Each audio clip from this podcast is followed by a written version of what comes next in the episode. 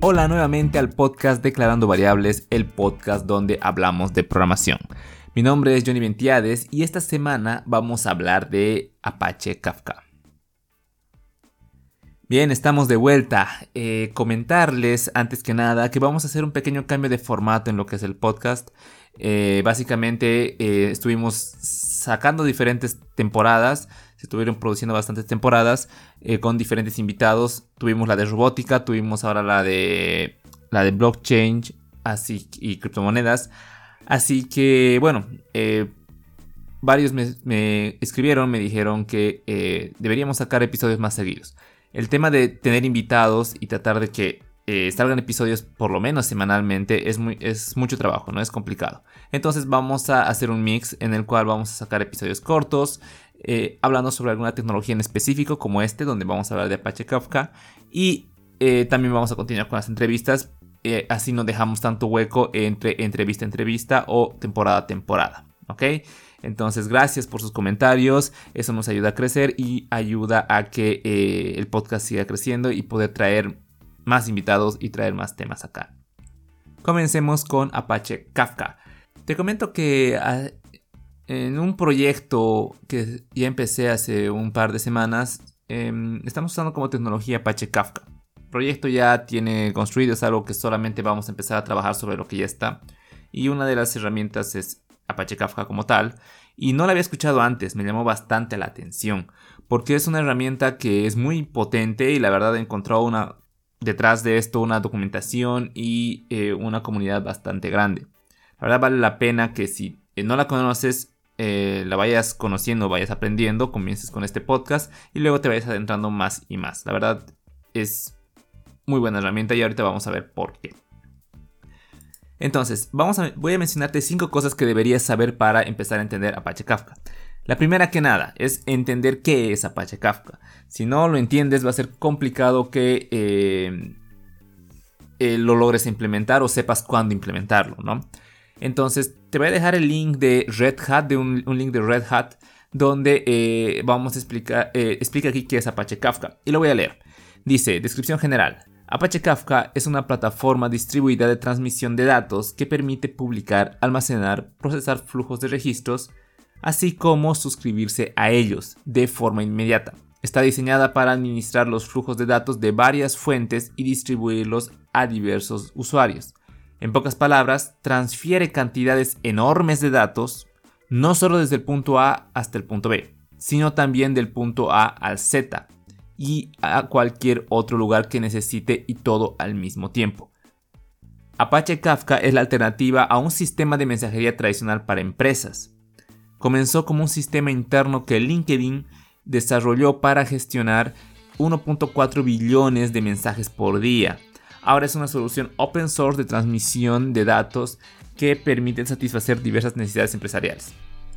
Ok, te estoy dejando el link. Em, tiene varios eh, puntos acá. Aquí te explica puntos de integración con Red Hat, integración asíncrona, eh, usos apropiados de Apache Kafka. Ahí menciona operaciones de, eh, de IT, Internet de las Cosas, comercio electrónico, em, Kubernetes, etcétera, ¿no? Entonces te voy a dejar el link para que lo revises un poquito más. Me ha parecido que está bien, bien explicado acá.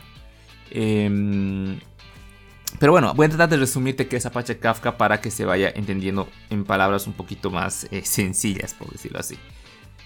Eh, Apache Kafka básicamente resuelve el tema de comunicación entre aplicaciones. Por lo general siempre en, un sistema siempre hay varias aplicaciones, eh, así que trata de resolver ese problema de comunicarse una con otra. Lo hace encolando mensajes donde los emisores generan eventos que son usados por consumidores que van a escuchar esos eventos y los van a utilizar estos datos se mueven a baja latencia y cualquier registro que pase por Apache Kafka es un dato inmutable. Em, esto nos permite crecer horizontalmente porque generalmente eh, o tenemos una aplicación eh, vertical, una aplicación monolítica donde tenemos todos nuestros sistemas en una sola aplicación, si se cae eso todo se cae, o tenemos un sistema eh, horizontal en el cual tenemos, em, no sé, diferentes tipos de sistemas que utilizamos dentro de una empresa, pero, no sé, en diferentes servidores, en, aplicaciones distribuidas, ¿no? Em, algunas de las aplicaciones o algunos de los ejemplos para que se contextualice un poquito más esto es, por ejemplo, hablarte del tema de qué empresas lo utilizan. Lo utiliza Netflix, lo utiliza Uber, lo, utiliza Spotify, se, utiliza bastante también para IoT. Te voy a dejar un link en las notas del episodio donde eh, está en español este link, lo puedes encontrar el mismo en inglés en la documentación oficial de Apache Kafka. Apache Kafka está construido por Confluent, que es una empresa que le da el soporte. Esto es open source, así que Confluent le da el soporte y eh, genera artículos, videos, etc. Y ahí he explicado exactamente cómo Netflix lo implementa en su plataforma. Si quieres verlo más a fondo, es un artículo bastante completo que te va a ayudar a entenderlo mejor. Y bien, veamos mm, cómo es que eh, funciona. Veamos un pequeño ejemplo para que entendamos qué es Apache Kafka. Imaginemos que tenemos un sistema de distribución de productos al estilo Amazon, ¿no? Queremos ser el nuevo Amazon. Entonces, lo, con lo que vamos a iniciar va a ser con un sistema de control de inventario, ¿no? Lo básico. Tenemos un sistemita donde tenemos nuestros inventarios. este sistema obviamente es bastante complejo, tiene eh, temas, no sé, administración, entradas, salidas, em, cuánto está en, el inventario como tal, etcétera, ¿no? Hay diferentes eh, tipos de usuarios seguramente, etcétera. Un sistema de control de inventarios es completo, es grande, así que ya por sí solo es complejo. Queremos generar otro sistema para tal vez eh, la directiva de la, empresa, donde podamos generar reportes y analíticas, ¿no? Entonces, obviamente este sistema de control de inventarios almacena sus datos en una base de datos. Seguramente tiene un API, ¿no? Una, API donde básicamente, un API, como quieran mencionarlo, donde eh, guardamos nuestra información. Entonces tenemos el sistema como tal, tenemos eh, la API y luego eh, queremos implementar un sistema de reportes o analíticas. Entonces nuestro sistema de reportes, como ya el sistema de control alimentario es bastante grande, lo separamos, lo ponemos en otro sistema que va a consumir la misma base de datos.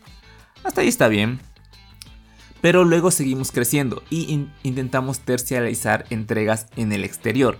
Entonces ya es ya eh, como que tenemos que ofrecer tal vez em, otro tipo de servicio o construir otra API para gente que se conecte desde, para las empresas con las que estamos terciarizando. Por ejemplo, queremos eh, distribuir en otra ciudad.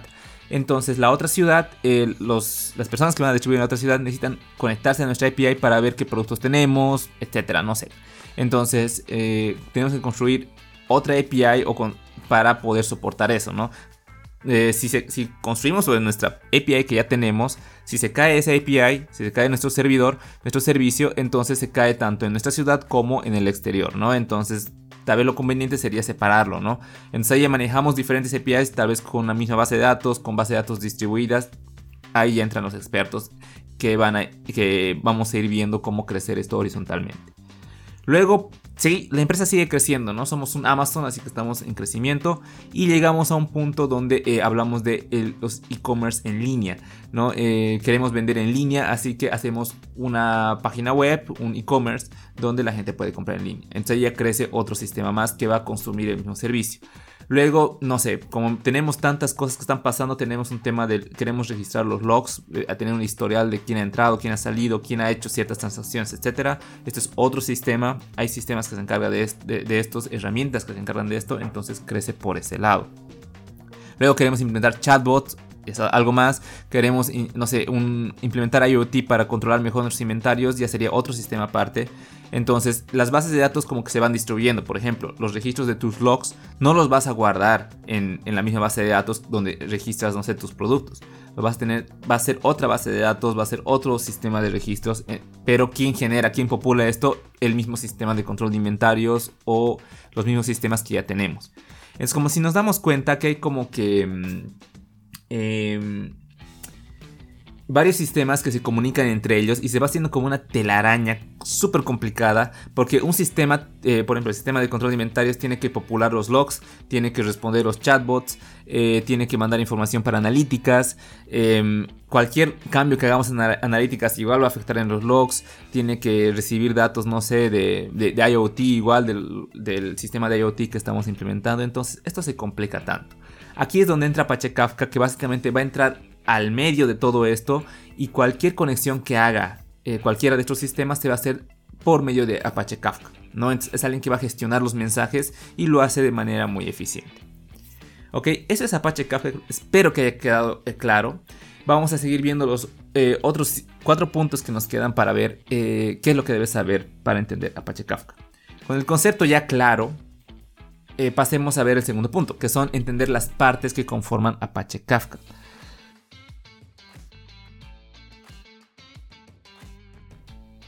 La primera parte son los eventos. Los eventos básicamente son todo, ¿no? Entonces alguien eh, hace un clic en un botón, eso genera un evento. Alguien hace un pedido en nuestro sistema de inventarios que hablábamos, eh, genera un evento. Eh, alguien, em, no sé, realiza alguna acción o cualquier sistema realiza alguna acción, eso se registra con un evento que básicamente se registra con, en Apache Kafka con una llave y un valor, ¿no? Entonces la llave es un identificador y el valor es básicamente lo que indica que ha pasado en ese evento. Eh, también están los producers, que son los que producen este evento. Por ejemplo, si tenemos un tema de IoT donde estamos, mm, tenemos un sistema de control de temperatura, no sé, tenemos, eh, tenemos que controlar bien la, temperatura a la que están almacenados nuestros productos, entonces eh, cada vez que em, la temperatura exceda un parámetro que hemos puesto en, nuestro dispositivo de IoT, entonces esto va a generar un evento. ¿no? ¿Quién lo genera? Este dispositivo de IoT. Entonces, este va a ser un productor de eventos. Em, también va a haber un consumidor, que en este caso podría ser alguien de, no sé, nuestro sistema de analíticas, de reportes, donde eh, consumen estos, estos eventos o, toda eh, la información que se ha guardado en Apache Kafka. ¿no? Entonces consume esta información para poder eh, utilizarla. ¿no? Entonces tenemos ahí los eventos, los que producen los eventos y los que consumen.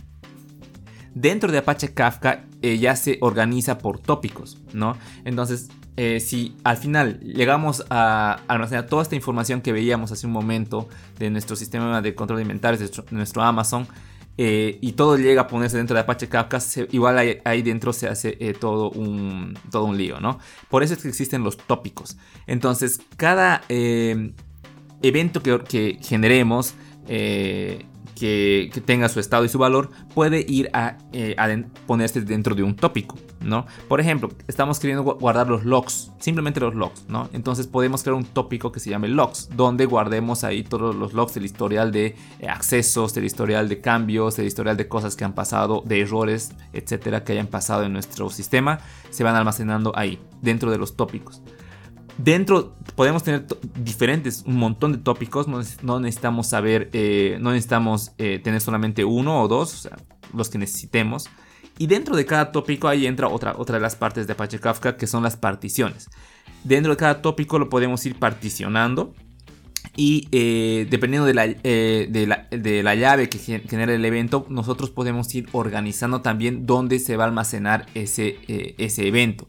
Entonces, si tiene una llave, nosotros podemos decirle, ok, yo tengo mi tópico que van a ser los logs y según la llave quiero eh, la llave puede estar conformada eh, indicando de qué sistema proviene no entonces viene del sistema no sé de IoT entonces eh, entra este tópico y ponte en esta partición que está todo lo de IoT o entra en este tópico que viene todo lo de reporte y analíticas ponerlo acá no entonces ya voy organizando mejor nuestros datos no entonces esas son las partes que conforman Apache Kafka Punto número 3, clusters y brokers. Em, un cluster es básicamente em, una instancia que va a almacenar varios brokers. ¿Qué son los brokers? Un broker es una eh, la instancia de una computadora o un contenedor, si estamos utilizando contenedores, que eh, ejecuta el proceso de Apache el proceso de Kafka como tal, ¿no? Entonces, eh, el clúster va a almacenar diferentes brokers, diferentes instancias. Podemos tener varias instancias de Kafka corriendo. Podemos utilizar diferentes y el clúster las va a almacenar. Igual estos brokers se pueden replicar por si quisiéramos eh, tener eh, un poco más de, de respaldo, de backup, los replicamos y no hay ningún problema. Punto número 4 es Kafka Connect. Entonces, ¿cómo es que nosotros conectamos eh, Apache Kafka, esta maravilla de Apache Kafka con nuestros sistemas? Eh, existe Kafka Connect que es básicamente mm, está construida en Java y creo que tiene la opción de escala igual. Así que puedes utilizarlo de esta manera y puedes empezar a eh, registrar datos y todo lo que necesites en tu, en tu instancia de Apache Kafka. ¿no? Para eso es Kafka Connect. Ahora, si tú tienes un sistema que está en Node.js o no sé, está en, Ruby on Rails o algo diferente, eh, Confluent, o sea, la empresa que ha creado Kafka, tiene su hub, Confluent Hub, donde tú puedes encontrar diferentes connectors o diferentes herramientas que te van a ayudar a conectar con, eh, con tu instancia de Apache Kafka eh, de manera sencilla. ¿no? Es interesante esto porque la verdad hay un montón. Es, em, la verdad, Confluent ha trabajado bastante bien y, muchos de estos conectores son creados por la comunidad, pero están gestionados acá y la verdad, o sea, la comunidad es bastante grande, entonces puedes encontrar de todo. La verdad no necesitas hacer mucho y Kafka se eh, encarga de eh, administrártelo por ti. Y como punto número 5, hablar acerca de Kafka Streams. Kafka Streams es como em, una instancia un poco más eh, arriba, por decirlo así, que trata de abstraerte ciertas cosas para no estar lidiando mucho con este tema de mensajes y temas de este, este tipo, ¿no? Entonces, eh, Kafka Stream es una librería, un cliente que nos va a ayudar a construir eh, aplicaciones y microservicios, ¿no? Entonces, eh, se dedica eh, al tema de entrada y salida entre, entre clusters y te ayuda a combinarlos y a mejorar el deployment y todo eso. O sea, te recomiendo que lo veas, que lo veas más a fondo. No quiero complicar más las cosas. Entiendo que hay mucha información que estás asimilando ahorita. Así que esos serían los cinco puntos que tienes que saber sobre Kafka.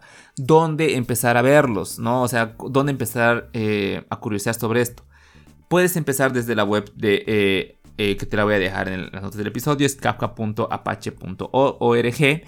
Y eh, ahí hay bastante información, la verdad hay bastante documentación sobre eso, está muy bien organizada. Desde ahí también puedes encontrar diferentes eh, canales de YouTube, diferentes podcasts. Confluent tiene su canal de YouTube donde está bastante bien organizado el contenido. Te voy a agregar igual un curso que es el que hice, que es el Kafka 101, eh, que es para iniciar con el tema de, de esto. Te voy a dejar la playlist ahí para que tú puedas ver y hacer los videos. Los videos son de no más de 10 minutos, son bastante cortitos y los puedes terminar tranquilamente en una semana y ahí vas a entender a fondo cómo funciona Apache Kafka. Bien, espero que este episodio te haya servido para eh, conocer Apache Kafka, para entenderlo y eh, que veas la opción de dónde utilizarlo. No olvides compartir con alguien a quien le interese este tema. Recuerda que entrar a la web de declarandovariables.com para ver más contenido y síguenos en Instagram con el nombre de Declarando Variables. Puedes escuchar este podcast en Spotify, Apple Podcast, Google Podcast o la plataforma de podcast de tu preferencia. No te olvides dejarnos una reseña en esas plataformas, eso nos ayuda bastante. Eh, mi nombre es Johnny Ventiades, me puedes encontrar en Twitter u otra red social con ese nombre y comentame qué te pareció el episodio y si tienes alguna sugerencia para el próximo episodio. Conmigo nos escuchamos la siguiente semana.